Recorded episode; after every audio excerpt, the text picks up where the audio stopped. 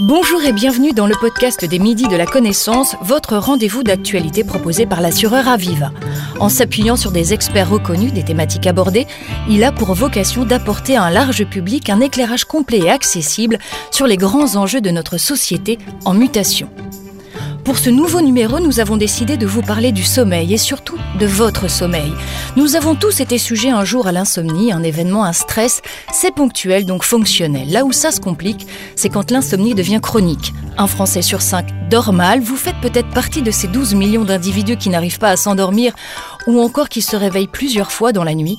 Quelques semaines après la rentrée, il est encore temps de prendre de bonnes habitudes pour retrouver un sommeil réparateur. C'est en tout cas ce que nous allons tenter de faire avec Violaine Londe, psychologue et coordinatrice du réseau Morphée. La principale chose à retenir en matière de sommeil, c'est que le sommeil, c'est un rythme. Plus on va avoir de la régularité, meilleure sera l'amplitude du rythme. Ce qui est très intéressant, c'est de voir que ce sont essentiellement les horaires de lever qui comptent. Donc c'est finalement de se lever le matin à la même heure, peu importe laquelle. Ce qu'il faut, c'est que le week-end et la semaine, il n'y ait pas de majeure différence. Les midis de la connaissance, épisode 3, c'est parti. Le sommeil occupe environ un tiers de nos vies, mais ce n'est pas une perte de temps, il est essentiel pour récupérer, apprendre, protéger notre organisme, notre mémoire, nos facultés de concentration. Il est impliqué à tous les niveaux de notre bien-être. Pourtant, un Français sur cinq se plaint de troubles du sommeil. Alors quels sont ces troubles et sont-ils une fatalité? Comment mieux dormir?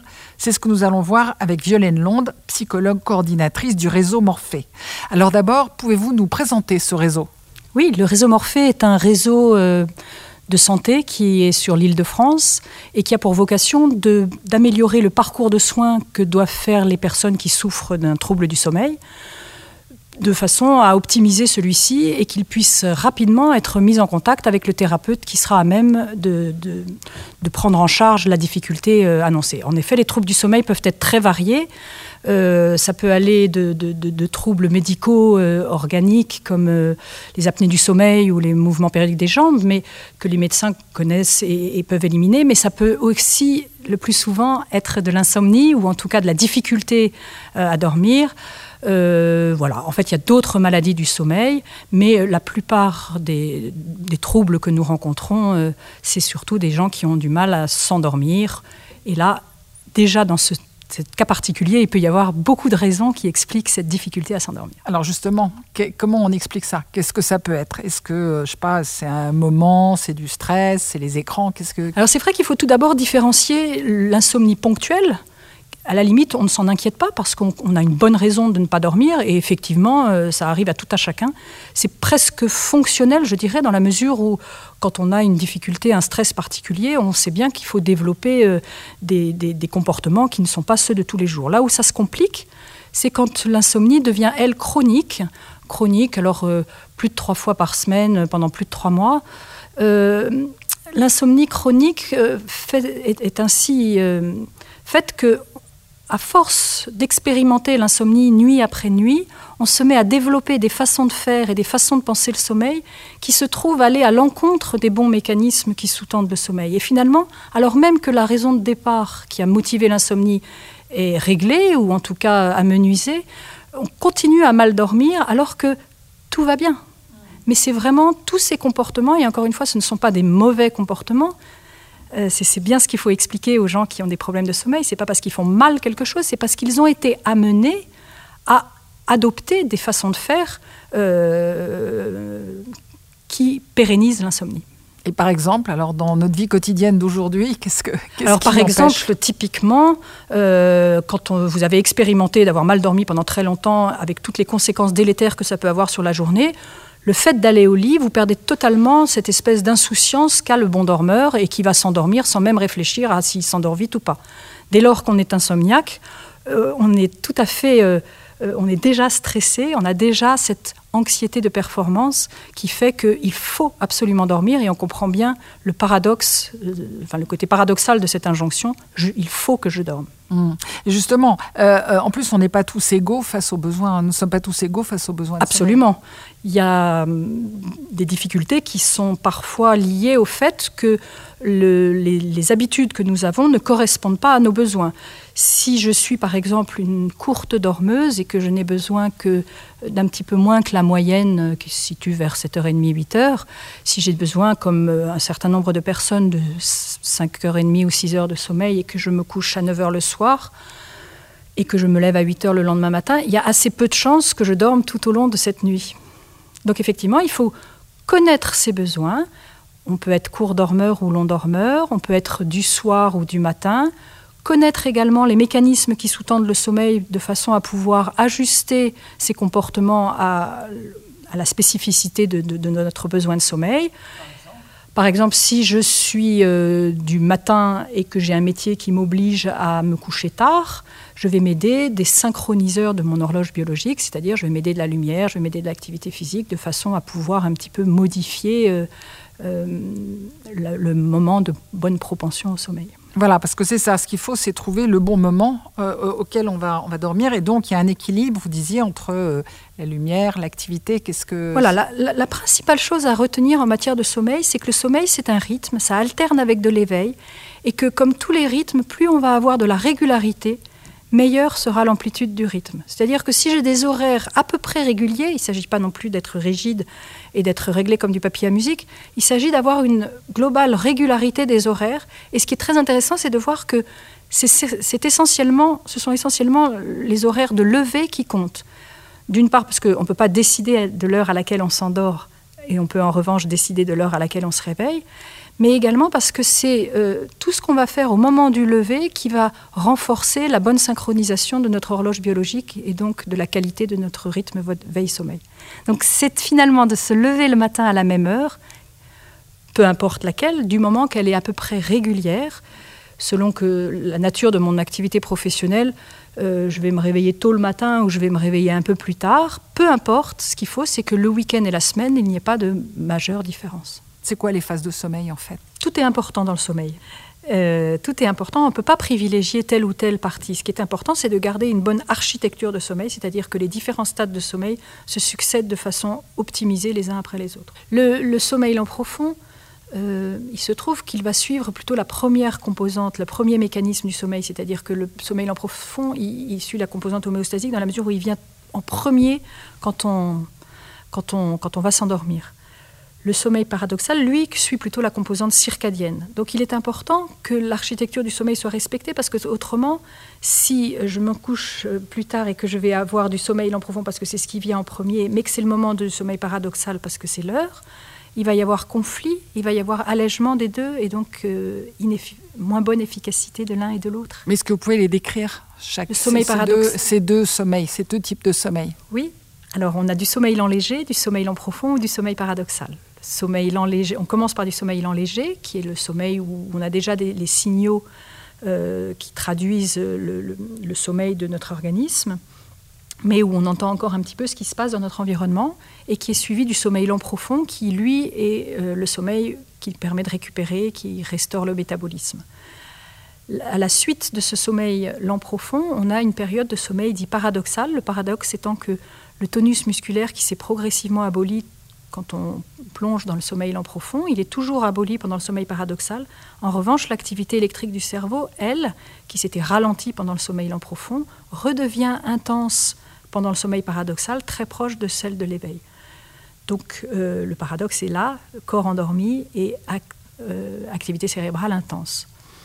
Euh, cette succession des trois stades de sommeil forme un cycle de sommeil. Un cycle de sommeil, ça dure une heure et demie, deux heures, ça dépend des gens. Et après un cycle, il y a parfois un petit réveil tout à fait physiologique et on recommence avec un deuxième cycle. Souvent l'éveil est tellement bref qu'on oublie qu'on s'est réveillé.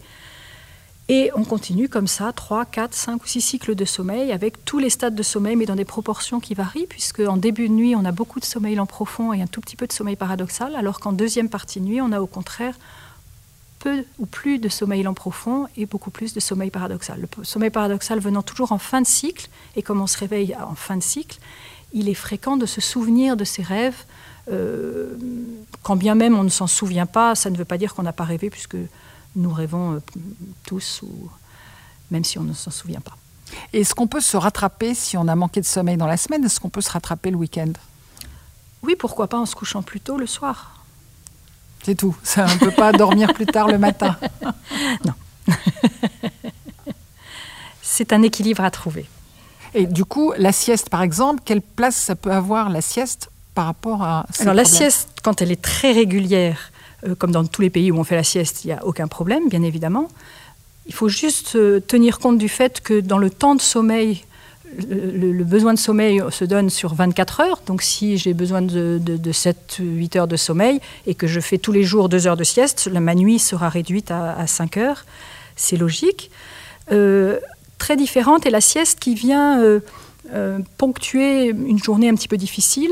Et dans bien des cas, ce n'est pas tellement de dormir qui va être important, mais plutôt de relâcher l'ensemble de la pression ou l'ensemble de la tension.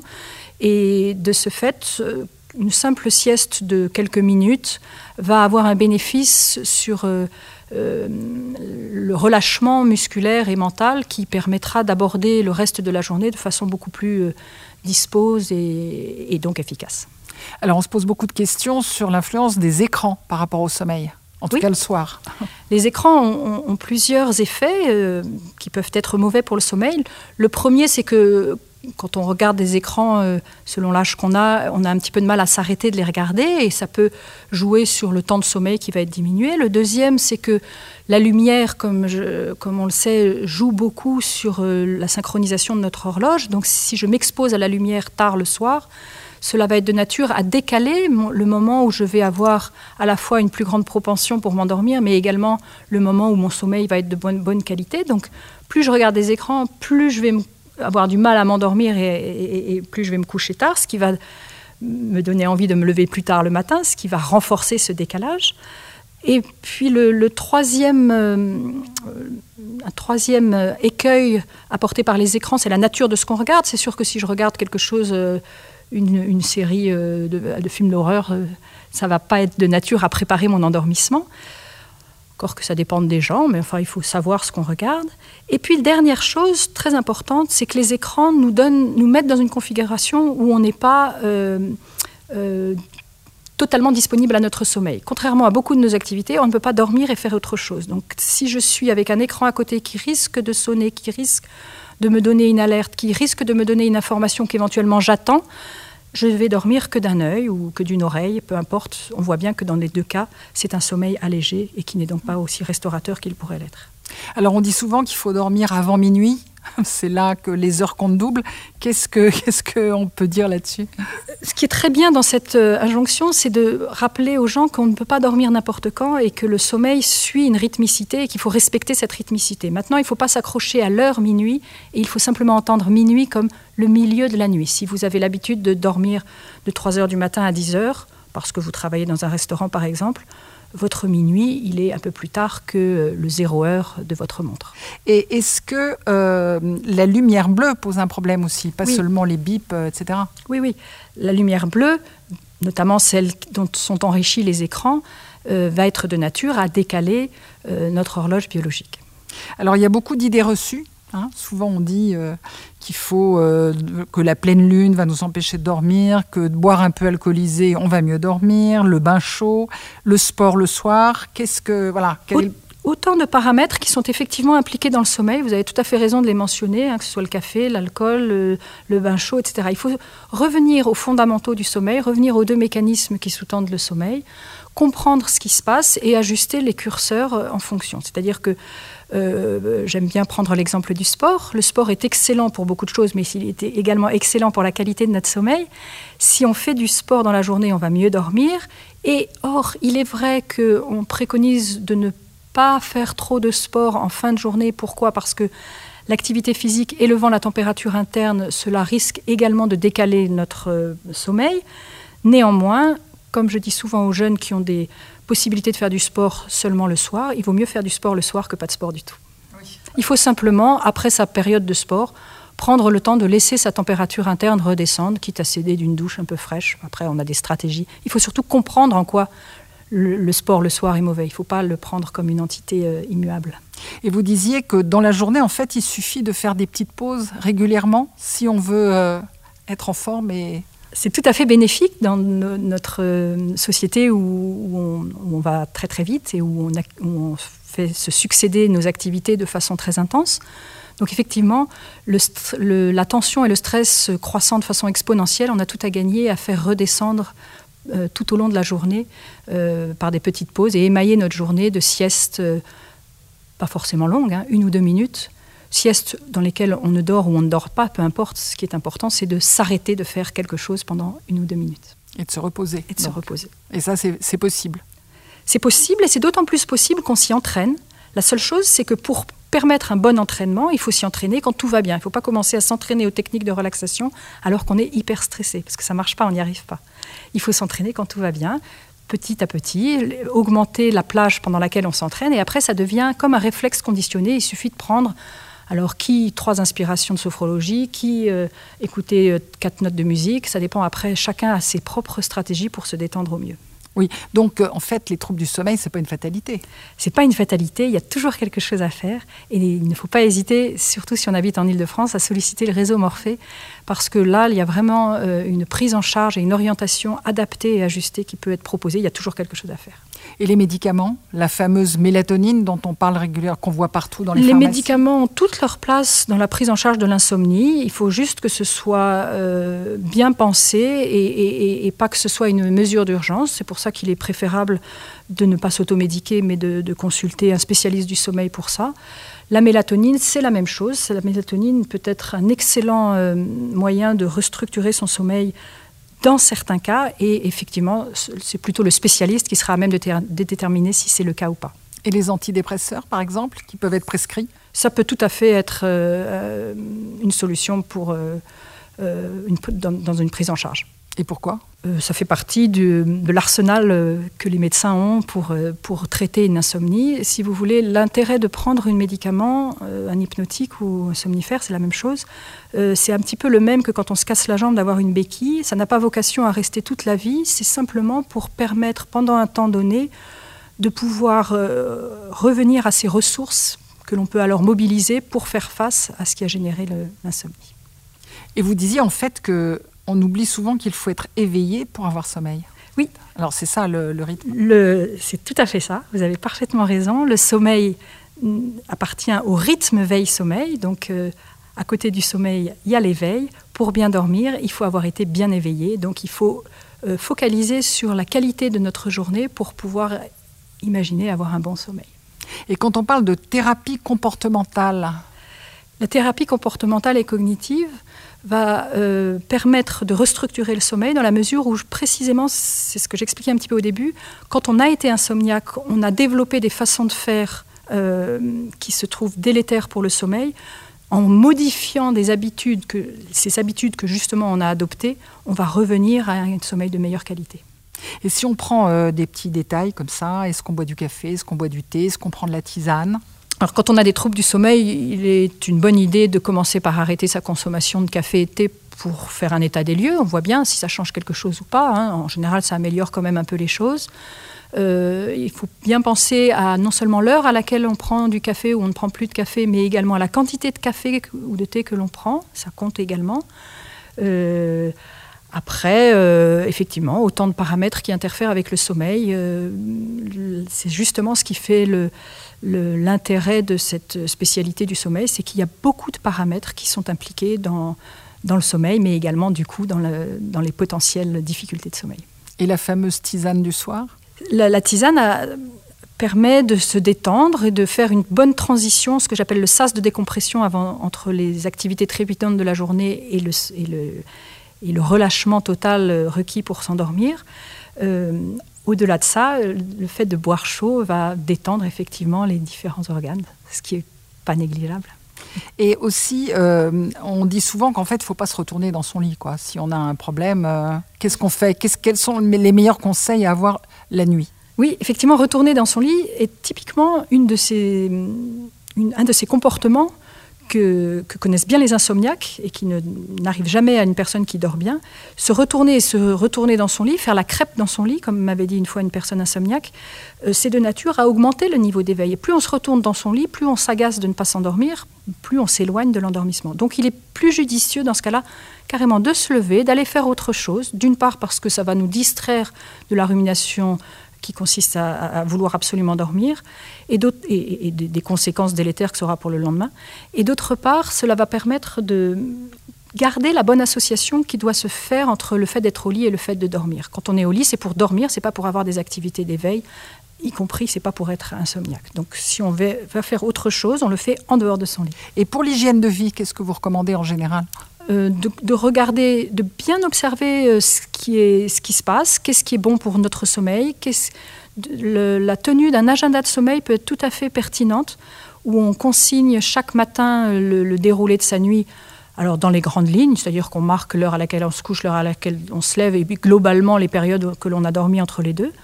Et ça, donne, ça permet d'objectiver un petit peu, un petit peu, hein, puisque ce n'est pas une, objectivité parfaite, mais ça permet d'objectiver un petit peu ce qui se passe et de mieux connaître son sommeil est déjà le premier, le, premier élément qui permet de le restructurer. Et dans les gens qui viennent vous voir, quelles sont les, les différentes euh, explications qu'on peut avoir de leur, euh, leur problème de sommeil au quotidien? Est-ce que c'est les enfants? Est-ce que ça peut être les animaux? Est-ce que ça peut être... Qu'est-ce que c'est? Ils sont multiples. C'est tout l'intérêt d'une consultation, c'est de faire le tour de des différents paramètres qui peuvent être impliqués et, de les pondérer à la mesure de la personne euh, qui souffre de l'insomnie. Parce que pour telle personne, ça va effectivement être le travail, pour telle autre, ça sera tout simplement euh, la nature de l'activité avant de dormir, et pour une troisième, ça sera encore tout autre chose. Donc il est intéressant de faire justement cette espèce d'exploration de l'environnement global et repérer quel est parmi les 1000 paramètres qui sont, 1000 j'exagère un petit peu, mais parmi les très nombreux paramètres qui peuvent être impliqués, quel est celui qui, pour cette personne-là, participe à maintenir l'insomnie? Euh, Quel site euh, référent pouvez-vous euh, nous conseiller? Le, Vous allez trouver beaucoup d'informations sur le site du réseau Morphée, donc www.réseau-morphée sur ce site, vous allez trouver à la fois euh, des explications sur les mécanismes du sommeil, des références si vous n'habitez pas en Ile-de-France, la possibilité de remplir un questionnaire et de le faire évaluer par le médecin coordinateur si vous habitez en Ile-de-France afin d'être orienté vers le meilleur, vers le spécialiste ajusté à votre difficulté. Et puis, euh, vous allez trouver euh, un forum sur lequel euh, beaucoup de gens ont déjà posté. Donc, vous pouvez déjà lire les questions et les réponses qui ont été données, ou poster vous-même votre propre question. Nous modérons ce forum, très régulièrement, donc n'hésitez pas à poser des questions dessus. Merci beaucoup. Le troisième épisode des Midis de la connaissance proposé par l'assureur Aviva est terminé. On se retrouve dans quelques semaines pour un nouveau numéro. D'ici là, vous l'avez compris, vous pouvez faire des grasses matinées, mais jusqu'à 9h, ça vous laissera le temps d'avoir une matinée riche et bien remplie. Si vous avez des remarques, des commentaires, des interrogations sur cette thématique, n'hésitez pas à réagir et à interagir en bas du podcast.